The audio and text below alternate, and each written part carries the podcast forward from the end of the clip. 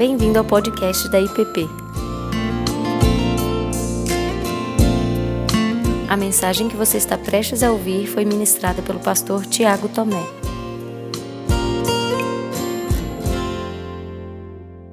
Meus irmãos, hoje eu gostaria de retomar uma, uma conversa que iniciamos no primeiro domingo desse ano, lá no dia 7. E na ocasião, então, nós olhamos para a Epístola de Pedro, lá na primeira Epístola de Pedro, se você puder abrir comigo. Nós, eu só vou citá-la, mas é bom que você abra comigo lá. 1 de Pedro, capítulo 2.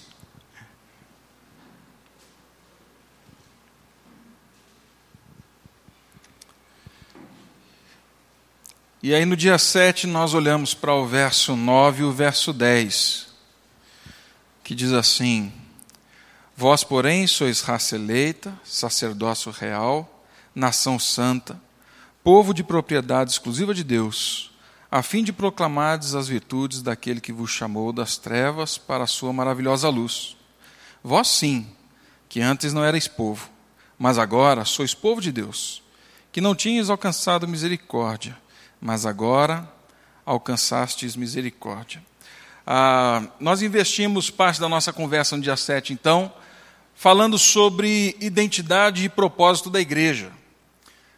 No primeiro verso, olhando para a identidade, quando Pedro fala que nós somos raça eleita, sacerdócio real, nação santa, nós discorremos sobre cada um desses termos.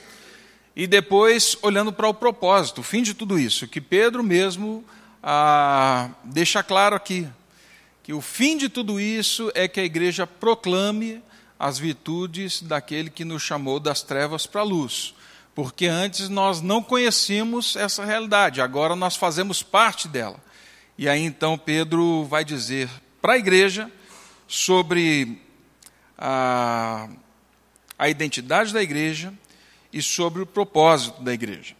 Então, olhando para esse caminho, tendo em mente essa realidade, eu quero hoje olhar com vocês para o capítulo 12 de Romanos uh, e meditar no, no convite que Romanos 12 nos faz, a partir da identidade e do propósito que nos foram dados em Cristo Jesus. O tema que eu quero desenvolver, tanto nesse domingo como no próximo domingo de manhã, necessariamente não não não significa que nós não sabemos ser igreja, porque o tema é aprendendo a ser igreja. Não necessariamente significa que nós não sabemos ser igreja. Mas o que Paulo está dizendo no capítulo 12 de Romanos, depois de toda a sua argumentação do capítulo 1 ao capítulo 11, é o seguinte: agora eu gostaria que vocês aprendessem o que é ser a igreja de Cristo Jesus. Então, é só por esse fato que o tema da nossa conversa hoje, no domingo que vem, é este: ah, aprendendo a ser igreja. E nós vamos ver aqui em Romanos 12 que, na verdade, o convite não é só para que a igreja aprenda a ser igreja como uma expressão, um sentimento de gratidão. Não. O que Romanos 12 vai argumentar, e Paulo vai argumentar em todo o capítulo, na verdade, é que a igreja ela se manifesta como nova criação, ela se manifesta como uma nova identidade, mas essa igreja, na forma de viver, nas suas ações diárias, repleta de alegria, ela é uma condutora da graça que foi foi dada a ela.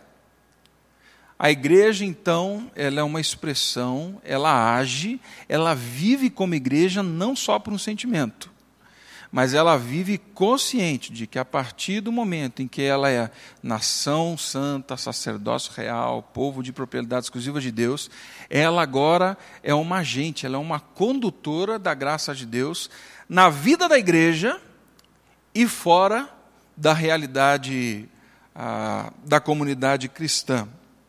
E aí nós vamos então perceber que o capítulo 12, principalmente o verso 1 do capítulo 12, que nós vamos deter nele hoje, é... não é um convite pesado, não é um convite arrastado, daquele que a gente recebe ah, como um peso, né? falando assim, bom, não tem jeito, nós vamos ter que fazer esse trem, então vamos ter que ir nessa, nessa caminhada. Não, pelo contrário. O convite do capítulo 12 é um descortinar da realidade, dessa realidade sublime, que nos enche de alegria e que nos conduz a, a uma vida de graça e que revela a graça de Deus e que conduz a graça de Deus na medida em que ela entendeu a sua, a sua identidade. Então eu vou ler aqui Romanos 12, eu vou ler um pouquinho antes, Romanos 11, de 30 a 32. Depois nós vamos ler o capítulo 12 inteiro, mas nós vamos nos ater somente ao primeiro verso de Romanos 12 hoje. 11, 30 diz assim: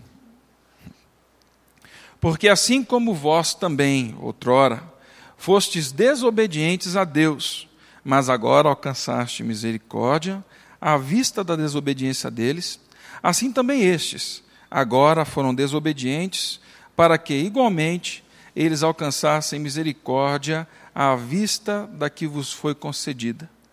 Porque Deus a todos encerrou na desobediência, a fim de usar de misericórdia para com todos.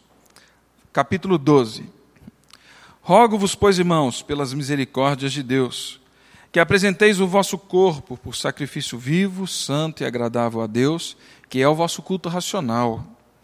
E não vos conformeis com este século, mas transformai-vos pela renovação da vossa mente, para que experimenteis qual seja a boa, agradável e perfeita vontade de Deus. Porque pela graça que me foi dada, digo a cada um de vós, que não pense de si mesmo além do que convém. Antes, pense com moderação, segundo a medida da fé que Deus repartiu a cada um. Porque assim como num só corpo temos muitos membros, mas nem todos os membros têm a mesma função, assim também nós, conquanto muitos, somos um só corpo em Cristo dos outros, tendo, porém, diferentes dons segundo a graça que nos foi dada. Se profecia, seja segundo a proporção da fé. Se ministério, dediquemos-nos ou o que ensina, esmere-se no fazê-lo. Ou o que exorta, faça-o com dedicação. O que contribui, com liberalidade. O que preside, com diligência. Quem exerce misericórdia, com alegria. O amor seja sem hipocrisia. Detestai o mal, apegando-vos ao bem. Amai-vos cordialmente uns aos outros com amor fraternal, preferindo-vos em honra uns aos outros. No zelo, não sejais remissos. Sede fervorosos de espírito, servindo ao Senhor. Regozijai-vos na esperança. Sede pacientes na tribulação, na oração perseverantes Compartilhai as necessidades dos santos, praticai a hospitalidade, abençoai os que vos perseguem, abençoai e não amaldiçoeis. Alegrai-vos com os que se alegram e chorai com os que choram. Tende o mesmo sentimento uns para com os outros. Em lugar de ser orgulhosos, condescendei com o que é humilde. Não sejais sábios aos vossos próprios olhos. Não torneis a ninguém mal por mal Esforçai-vos por fazer o bem perante os homens.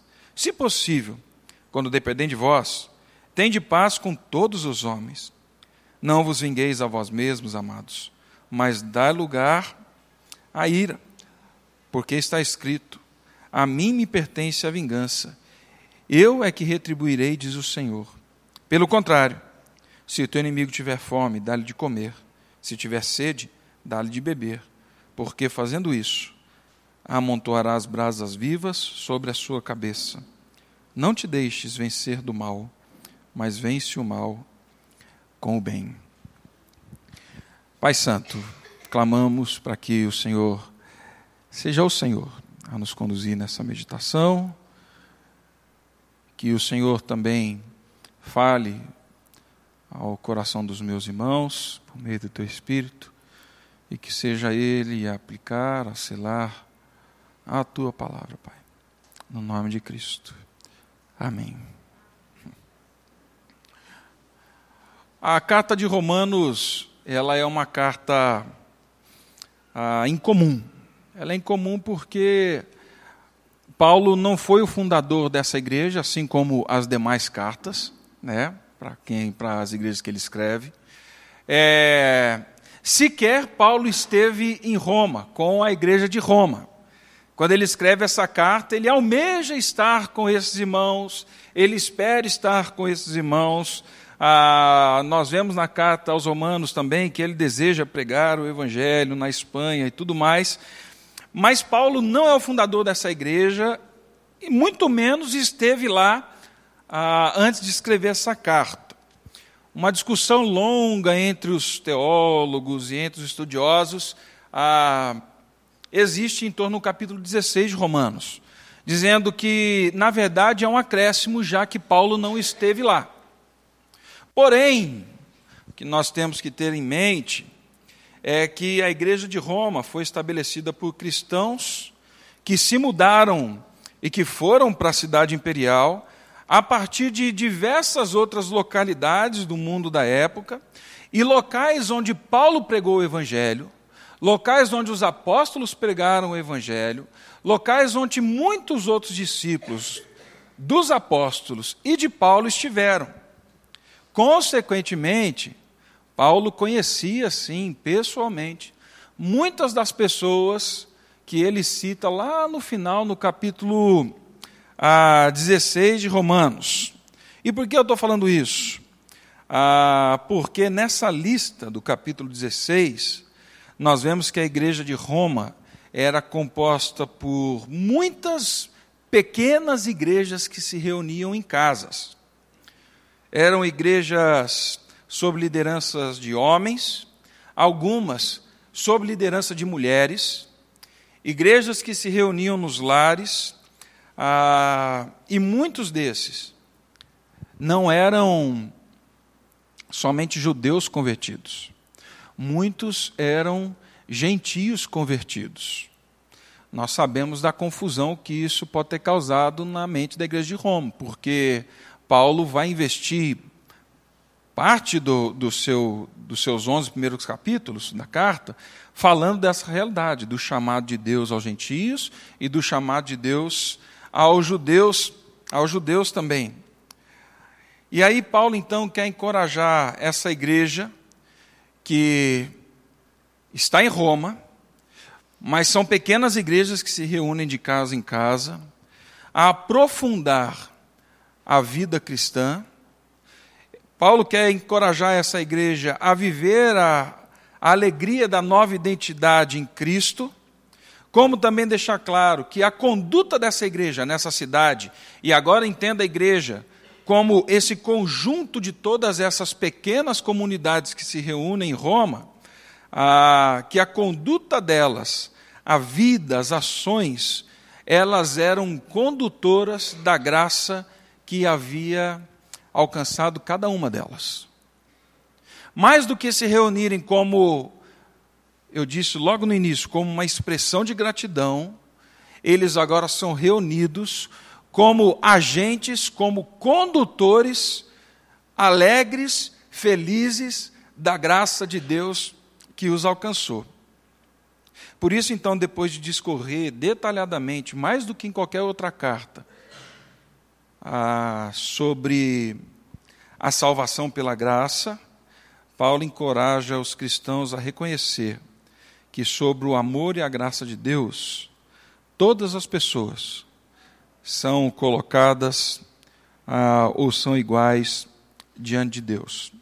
E aí, aqui, depois de falar muito de gentios e judeus, no capítulo 12, Paulo agora fala assim: Todos vocês são irmãos, rogo-vos, Portanto, pois, irmãos, ele não fala nem de judeu nem de gentio. Ele coloca todo mundo dentro do mesmo ambiente e fala assim: não existe mais diferença entre vocês. Tudo que eu falei sobre a graça de Deus precede agora essa grande realidade. Não existe mais diferença entre vocês.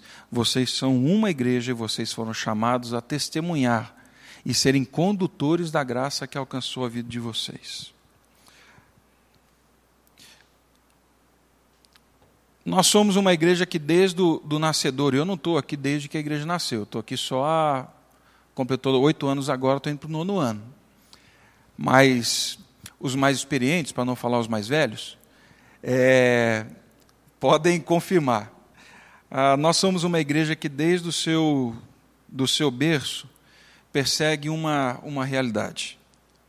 E essa realidade é a dos relacionamentos íntegros e maduros uma igreja que vive de forma comunitária e que vive de forma íntegra e de forma madura.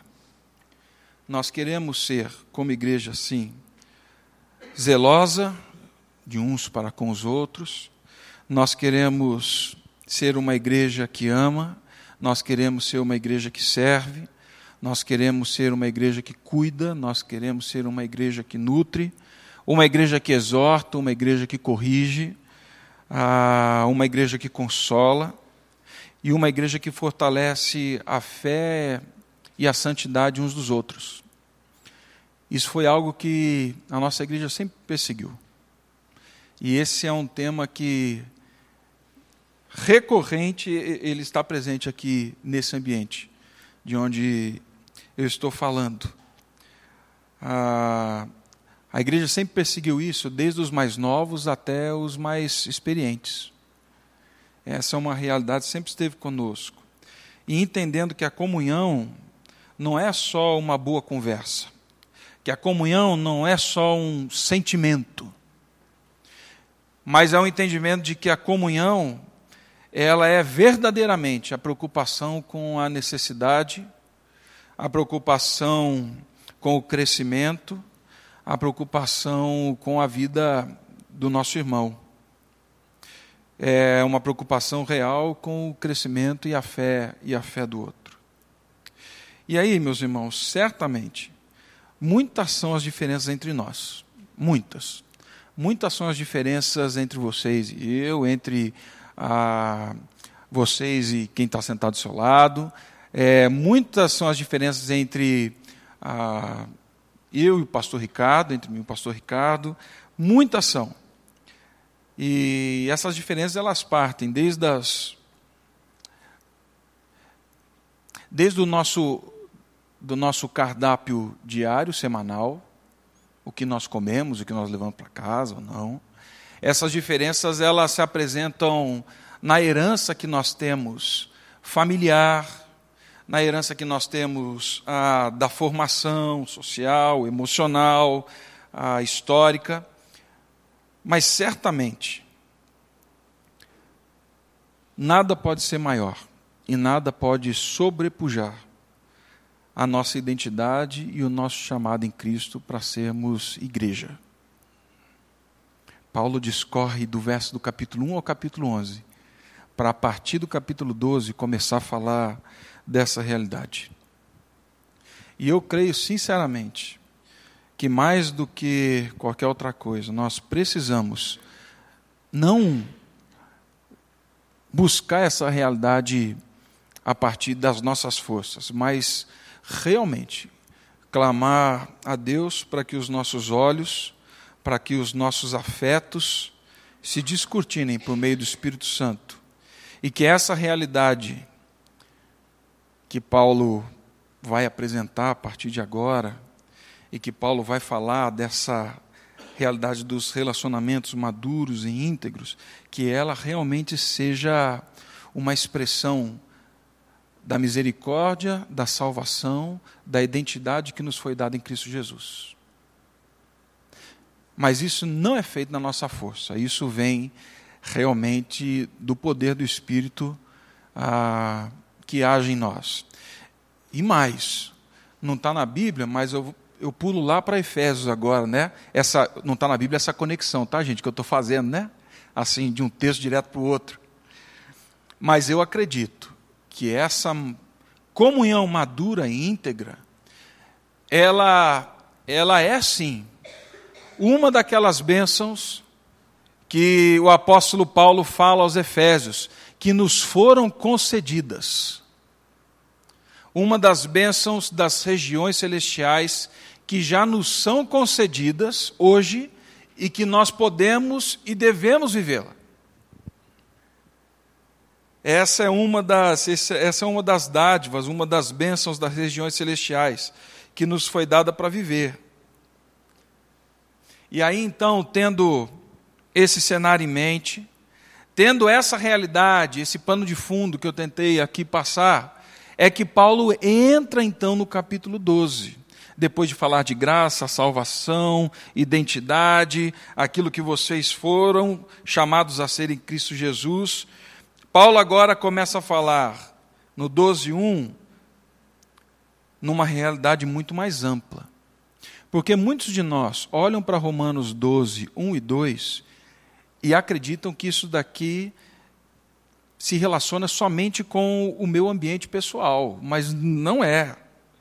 Na verdade, por meio do Espírito Santo, Paulo está falando aqui para os romanos de uma realidade pessoal, mas que se manifesta, acontece e tem a sua vida toda num ambiente comunitário. É num ambiente totalmente relacional. Então, para que toda a lista do que Paulo vai falar para nós agora, capítulo 12, capítulo 13, 14, 15 e 16, ah, todas essas realidades, elas acontecem ah, a partir disso que ele vai falar para mim e para você no verso 1 do capítulo 12. E aí então nós lemos aí já o texto. As nossa, a nossa versão, a que nós lemos tradicionalmente na igreja, ela começa logo com: Rogo-vos, pois, irmãos.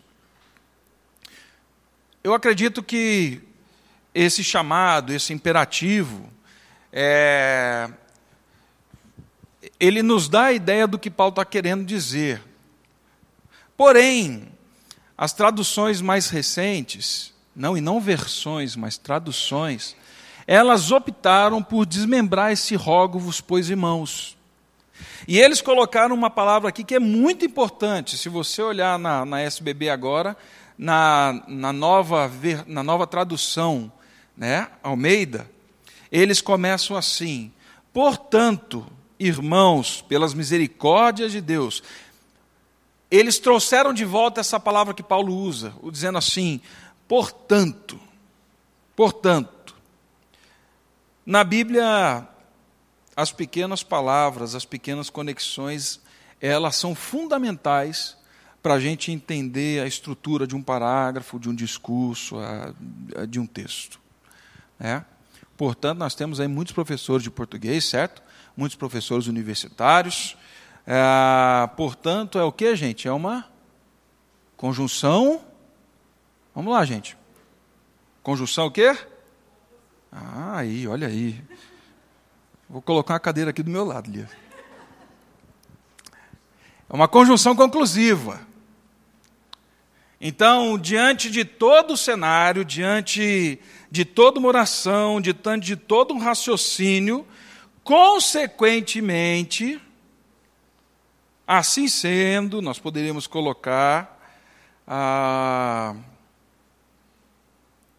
eu rogo que vocês vivam é, de forma diferente a partir de agora. Então, essa pequena conjunção aqui de Romanos 12, ela conecta todas as palavras de Paulo do capítulo 1 ao 11 com o capítulo 12 até o capítulo 16.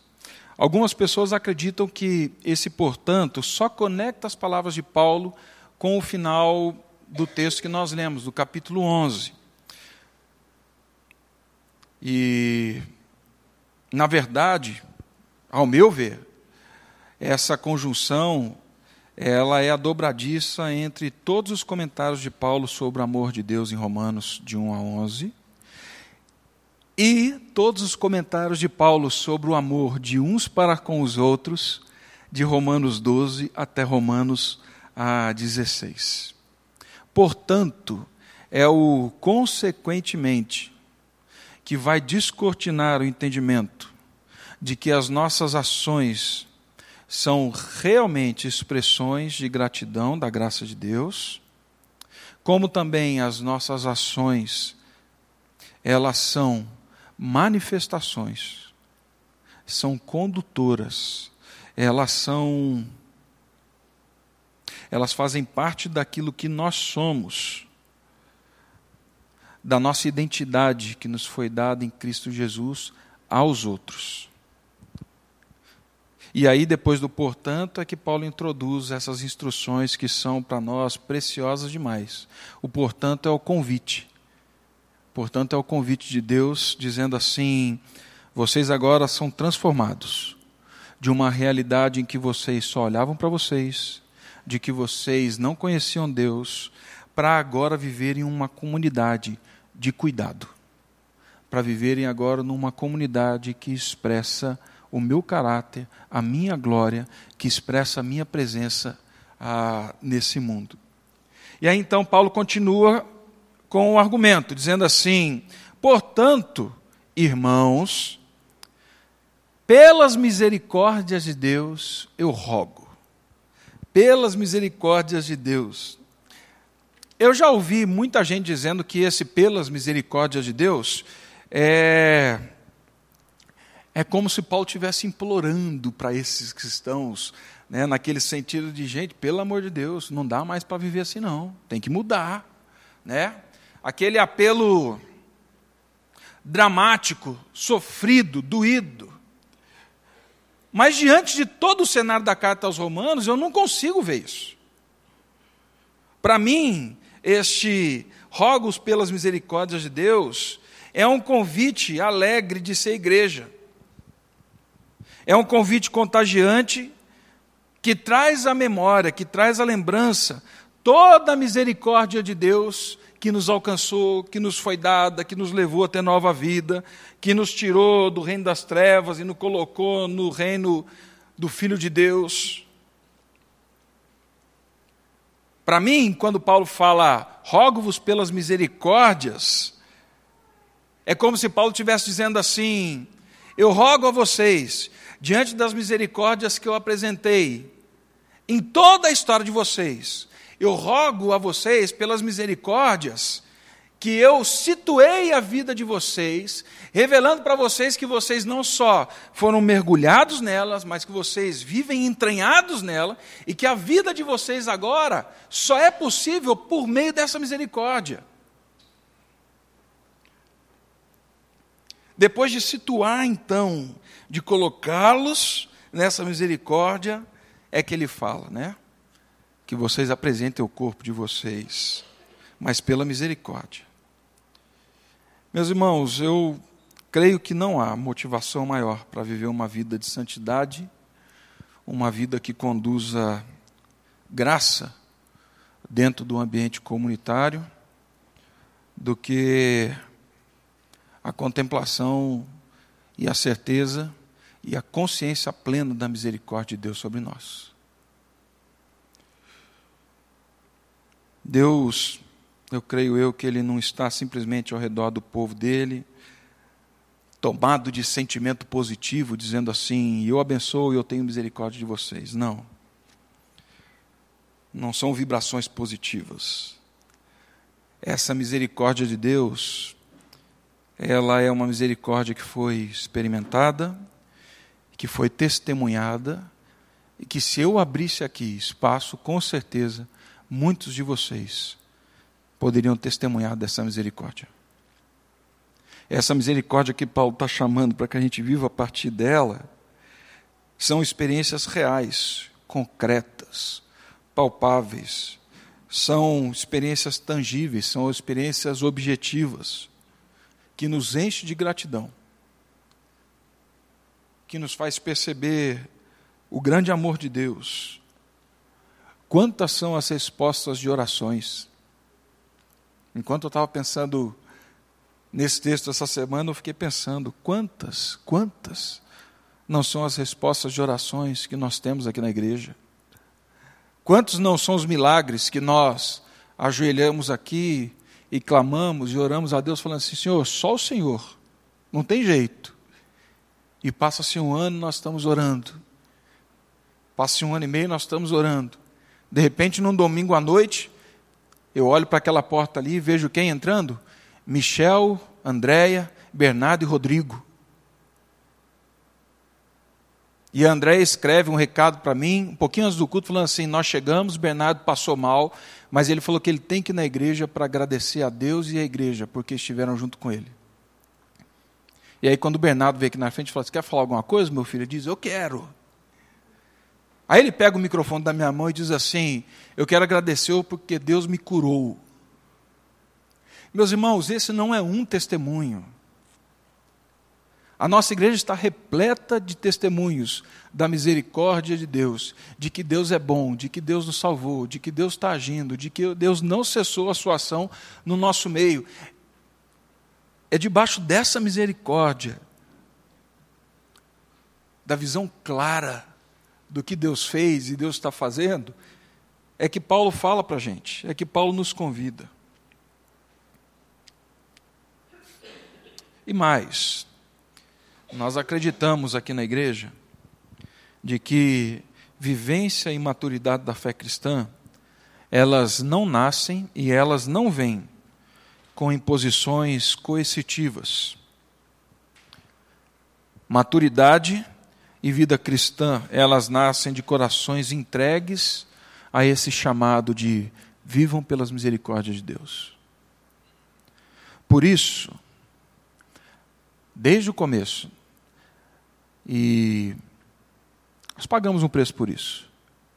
Mas desde o começo, a nossa igreja, ela não é uma igreja que ordena o que se pode ou não se pode fazer. Mas nós somos uma igreja que acredita que Deus está agindo e que os discípulos de Cristo vivem e obedecem, porque as misericórdias de Deus é que dão sentido para tudo o que fazem.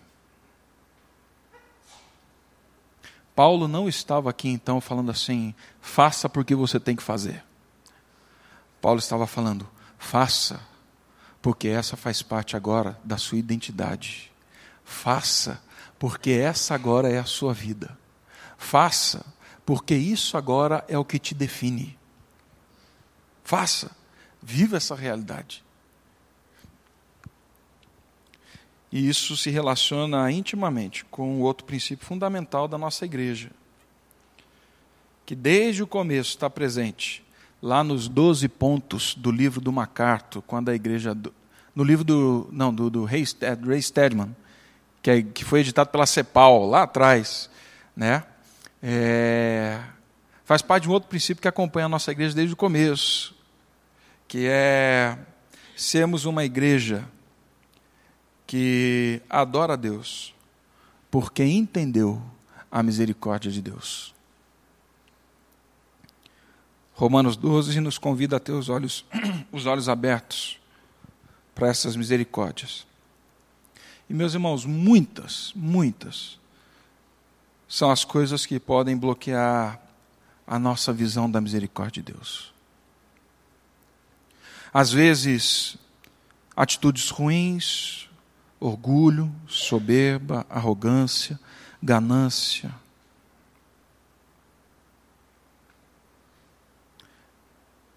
E para todas essas realidades, que eu acabei de citar, que são ruins e que podem impedir os nossos olhos,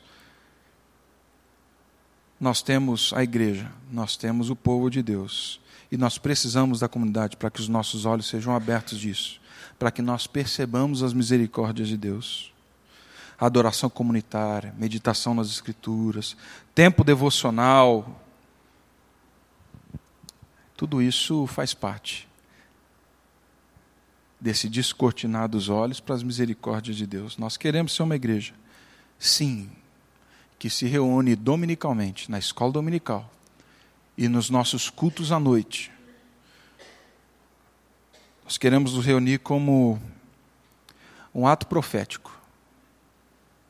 Um ato profético que anuncia, que declara, que fala para aqueles que querem ouvir, para as regiões celestiais e para as regiões que nós não percebemos, de que nós vivemos pela misericórdia de Deus e que Deus age com misericórdia no nosso meio. É debaixo disso que Paulo fala. E aí ele continua então, no verso 1, nós só vamos olhar o verso 1 hoje. Paulo fala assim à igreja: Portanto, Irmãos, peço pelas misericórdias de Deus, rogo pelas misericórdias de Deus, que vocês agora apresentem os vossos corpos por sacrifício vivo, santo e agradável a Deus, que é o vosso culto racional. Então, quando Paulo ele coloca essa dobradiça do portanto, agora ele, ele vai nos situar em, em realidades muito palpáveis, em realidades ah, muito concretas. E a primeira delas, para que se desdobre todas as outras, é que nós nos entreguemos, entreguemos o nosso corpo como sacrifício vivo, santo e agradável a Deus. Paulo, ao meu ver, está empurrando a igreja presente em Roma para uma apresentação bem mais profunda, porém materializada, daquilo que significa a graça salvadora em Cristo Jesus. Eu vou usar uma expressão aqui e depois vou tentar explicar por que, que eu usei ela. Mas quando Paulo fala que apresenteis os vossos corpos, para mim é como se Paulo estivesse convidando essas pessoas a uma a uma dança, a uma coreografia de adoração que vai além das palavras, que vai além de uma música, que vai além de intenção, que vai além de intelecto. Deixa eu tentar explicar isso aqui. É, eu, esse negócio de dançar não é comigo, gente. Fala assim, pastor, por que, que, você, não, por que, que você não dança? Não é porque eu sou, sou pastor, é porque eu não sei dançar. Tá? É, a, a Cláudia fala que eu me movo em bloco. Né? É um negócio só assim mexendo. Né? É pegar um pedaço de madeira, pegar esse celular aqui e fazer isso daqui. Não tem movimento nenhum, não tem articulação nenhuma. É, até já falei para ela, né? Você quer fazer uma aula de dança de salão? Eu vou fazer.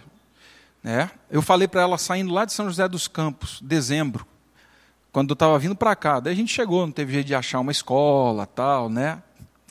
Mas enfim, é, isso nunca, nunca foi uma realidade que falou muito comigo. Dança. Mas algum, acho que uns dois, três anos atrás, eu recebi um, um videozinho desse que a gente recebe no, no WhatsApp. E aí eu recebi da minha mãe. Da mãe tem que ver, né? Porque ela vai perguntar depois, ela, você viu? É. Desses grupos longos que a gente tem, a gente não vê, mas da, da mãe tem que ver. E aí a mãe mandou. E o vídeo era de um desses programas ah, de televisão que está cheio hoje, igual o The Voice, a Americans a Talent, uma coisa assim e tal. Enfim, era um desses programas. E o vídeo mostrou os três jurados e um rapaz entra naquele palco enorme. O rapaz estava com um tênis desse ah, desses tênis simples, uma calça de moletom, uma camisa preta e umas manchas verdes na camisa assim. E aí quando ele entrou no palco, a apresentadora, na verdade, uma das juradas, olhou para ele e falou assim: É, a sua roupa já não me chamou a atenção. Mas vamos lá, o que você veio fazer? E ele falou assim: Ah, eu faço parte de um programa de vocação tal. E as pessoas me apresentaram a, pedindo para que eu fizesse uma reinterpretação da morte do cisne. E aí a pessoa que estava do lado falou assim: Não, peraí. Você sabe o que é a morte do cisne? É uma pessoa dançando como o cisne, se debatendo até a morte. E ela está num palco vestida toda de branca, de branco. E ela dança na ponta dos pés. Você tem certeza que você vai fazer isso aqui? E aí ele falou assim: Sim, eu, é, eu vim aqui para fazer isso. Enfim, aquele rapaz, ele começa a interpretar a morte do cisne. E, e no final do filme, do vídeo, é, eu não percebi que não era só eu que estava chorando. Eu estava chorando do lado de cá e os jurados estavam chorando do lado de lá no vídeo. Tamanha foi a expressão, tamanha foi a concretização Tamanho foi a emoção que aquele rapaz, sem se vestir, que aquele rapaz, sem ter todo o adorno né, de um grande teatro, conseguiu passar com aquela dança. Eu acredito que nós aprofundamos a nossa identidade, a nossa devoção. Eu acredito que nós aprofundamos a nossa vida comunitária na medida em que nós, da nossa forma, do nosso jeito, com o talento que Deus nos deu, nós entramos nessa dança que Deus nos convida a dançar. Que é o sacrifício vivo, santo e agradável. Apresentar o nosso corpo, tudo que fazemos, tudo que nós somos, todos os nossos talentos, quando nós apresentamos tudo isso de forma concreta e real, nesse caminho, todos os dias, nós adoramos a Deus. Então a nossa identidade, ela se torna oferta e culto na medida em que eu encarno no meu corpo, na medida em que eu encarno na minha vida, na medida em que eu encarno no meu intelecto, mas que isso passa para todos os membros e para tudo que eu falo, a forma como eu falo, a forma como eu vejo. Eu acredito que tudo isso se torna culto. Tudo isso se torna adoração, se torna sacrifício. Quando nós sabemos a que drama nós fomos chamados a viver o dia a dia. E esse drama é a realidade da nova criação em Cristo Jesus. Esse drama é: vocês saíram do isolamento e foram chamados para ser corpo. E a palavra corpo aqui pode significar duas realidades. Ela, Paulo poderia estar falando para a igreja como um todo, e Paulo poderia estar falando para os indivíduos, para as pessoas. Fato é que quando Paulo fala apresentei os vossos corpos, Paulo está falando aqui, ele está usando a palavra soma no plural. Então, nós, sem dúvida, podemos aplicar esse convite de apresentar o corpo, de viver essa dança de adoração como expressão corporal do drama que nós fomos chamados a viver, de forma pessoal e de forma comunitária. Soma, a palavra corpo significa corpo físico, real.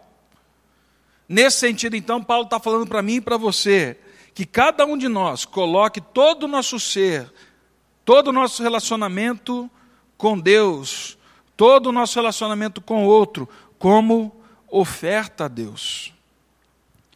É um convite para sair da adoração, meu irmão, do domingo.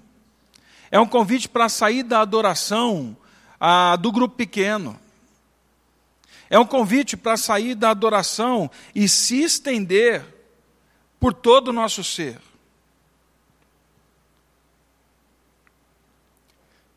Eu já disse isso algumas vezes, alguns não gostam. Mas, assim como nas cartas ao Apocalipse de Jesus, ah, que as igrejas tendem a se moldar pelo ambiente em que elas estão, assim continua até hoje. E nós somos uma igreja que vive na capital do país, que tem discursos excelentes, que tem palavra muito boa, muito bem articulada, mas que não consegue dar um passo em direção do papel, fora do papel. Nós temos a grande tendência de nos amoldarmos a essa realidade. O convite de Romanos para uma igreja que está na capital é falar assim: vivam Saiam dessa realidade do discurso, só do intelecto, só do pensamento. Encarnem esse negócio de forma que a realidade de Cristo realmente se torne vida na vida de vocês. Respondam a esse sacrifício com atitude, com emoção e com ação. E aqui entra um outro princípio da nossa igreja, desde o começo. Nós queremos ser uma igreja que vive a dimensão da entrega e do sacrifício vivo a Deus. de segunda a segunda. Nós queremos ser uma igreja que vive a dimensão da entrega a Deus, dessa entrega do corpo, de tudo aquilo que nós somos, e que pavimenta essa adoração no dia a dia, no cotidiano, naquilo que a gente faz diariamente. Desde o momento em que eu levanto até o momento que eu vou dormir. Porque o que nós fazemos diz respeito a quem nós somos. Se nós pensamos de outra forma, nós estamos vivendo dentro de um pensamento platônico, que o corpo é um estorvo. Nós vemos no neognosticismo que eu faço com o meu corpo não tem nada a ver com a minha espiritualidade. Além disso, além disso, oferecer o nosso corpo a Deus também diz respeito ao cuidado real. E aqui eu não estou dizendo ser magro ou ser gordinho, não estou dizendo, dizendo isso. Eu estou falando da consciência de quem nós somos, templo do Espírito Santo, e como, na medida em que as disciplinas físicas, descanso adequado, como tudo isso pode colaborar para um, uma disposição, um bem-estar, para que possamos servir os outros. Aí não precisa ir muito longe. É, todo mundo sabe que as nossas mentes elas funcionam melhor quando o sangue está circulando completamente, né? Está arejado, está oxigenado. A gente está caminhando com isso, né? Ah, achei muito legal. Acho que alguns anos atrás o Thales montou um grupo de corrida aqui na igreja. E o pessoal ia para o parque correr. E o Thales dava a direção ali, a diretriz. Coisas boas, que não dizem respeito só a um cuidado com o corpo. Dali, amizades surgiram, conexões saíram, momentos difíceis, pessoas passaram, elas tiveram seu suporte da onde? Desse grupo, dessa realidade. Tudo isso vai acontecendo. Então, quando nós oferecemos o nosso corpo a Deus, nós colocamos aquilo que temos de melhor. E a motivação para tudo isso é esse imenso amor do capítulo 11, capítulo 1 ao capítulo 11 de Romanos. E aí, nesse convite, o primeiro atributo é: ofereçam o corpo como sacrifício vivo. Mas é meio contraditório, né? Porque se é sacrifício, como é que pode ser vivo?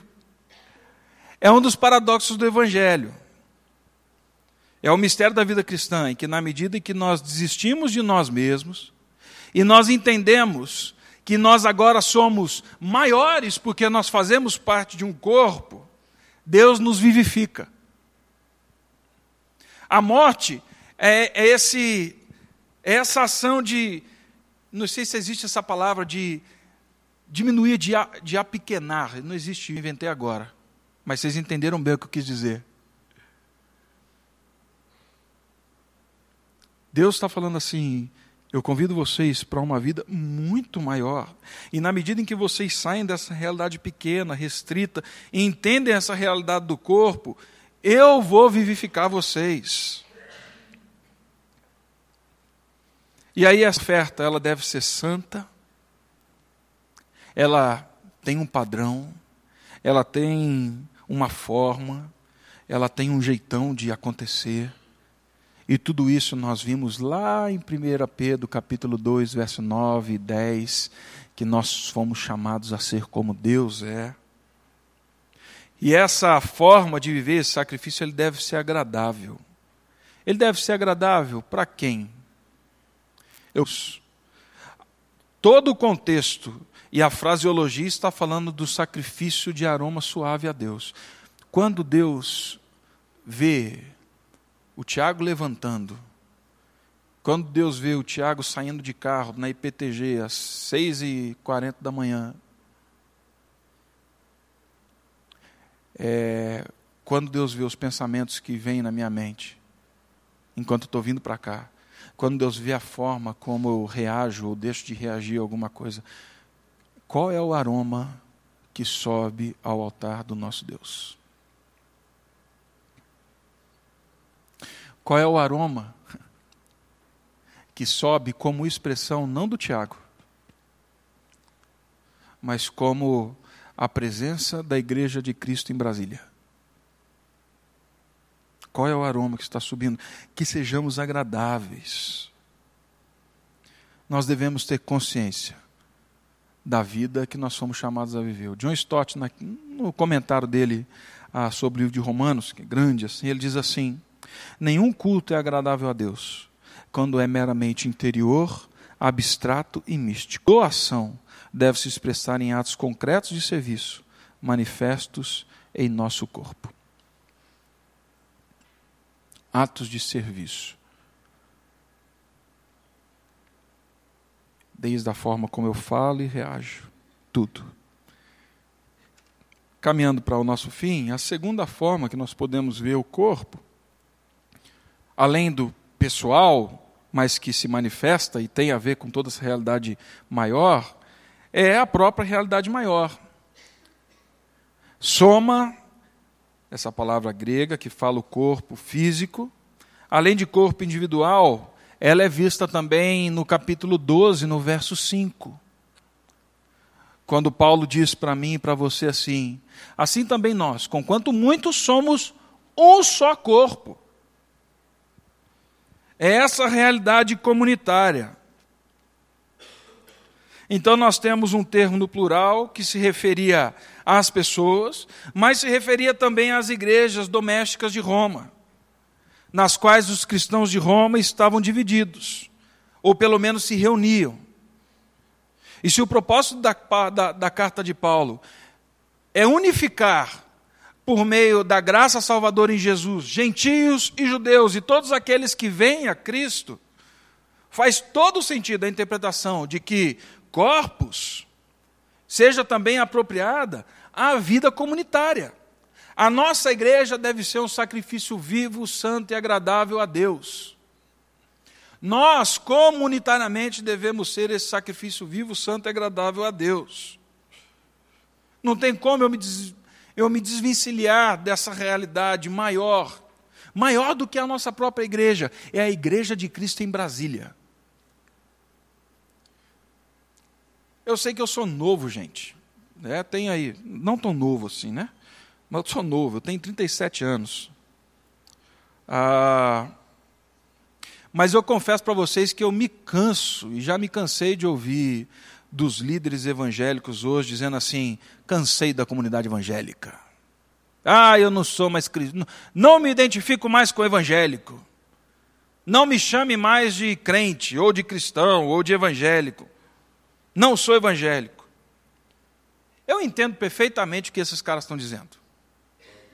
Eu entendo porque toda vez que eu falo para alguém que eu sou pastor, não vou, não vou generalizar, não é toda vez. Muitas vezes, quando eu falo para as pessoas que eu sou pastor, na hora a reação que você tem é um pé atrás. Já ouvi de pessoas que me perguntaram assim, logo que perguntou, o que você faz? Eu falei, eu sou pastor. Aí a pessoa falou assim, ah, você recebe por cabeça na sua igreja? Eu estava sentado, eu estava dentro do tatame do jiu-jitsu. A minha vontade naquela hora foi pular nas costas dele, dar um mata-leão em nome de Jesus e fazê-lo dormir o sono do justo. Mas não podia. Já ouvi outras pessoas me perguntarem realmente assim: quanto por cento você recebe toda vez que entra alguém na sua igreja? Eu entendo o que eles estão falando, é essa imagem que se tem da igreja evangélica.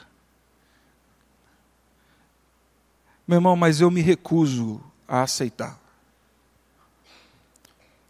de que o mal defina aquilo que Deus em Cristo Jesus fez, colocou na história e falou assim: essa vai ser a minha presença e essa vai ser a minha manifestação na história. A igreja. Nós somos uma igreja que crê, sim, faz parte de um povo muito maior que extrapola essa realidade. Eu não quero deixar que essa realidade me defina ou defina a nossa igreja. Ela vai estar aí, ela vai existir. Mas eu sei a que realidade nós pertencemos. E quando nós somos fiéis àquilo que Deus nos deu, à vocação que Deus tem nos dado na nossa igreja aqui, na IPP, nós fortalecemos outras igrejas. Nós fortalecemos igrejas em Brasília. E na medida que essas igrejas elas são fiéis à vocação, ao chamado que Deus deu a elas, elas fortalecem o testemunho de Cristo, que é muito maior do que o meu, na nossa cidade. Por isso que nós nos entregamos como sacrifício vivo, santo e agradável a Deus. Porque isso não diz respeito a mim, isso diz respeito ao corpo de Cristo presente na nossa cidade, na cidade de Brasília. Nós não somos o centro do universo. Nós somos parte de algo muito maior, muito mais belo, muito mais poderoso, que Deus está realizando na nossa cidade. E aí então, por isso é que não tinha como eu olhar para capítulo 1, capítulo 12, verso 1 e verso 2 de Romanos, e não definir o tema da nossa conversa hoje, domingo que vem, como aprendendo a ser igreja. Porque é esse o convite a, que Paulo nos faz.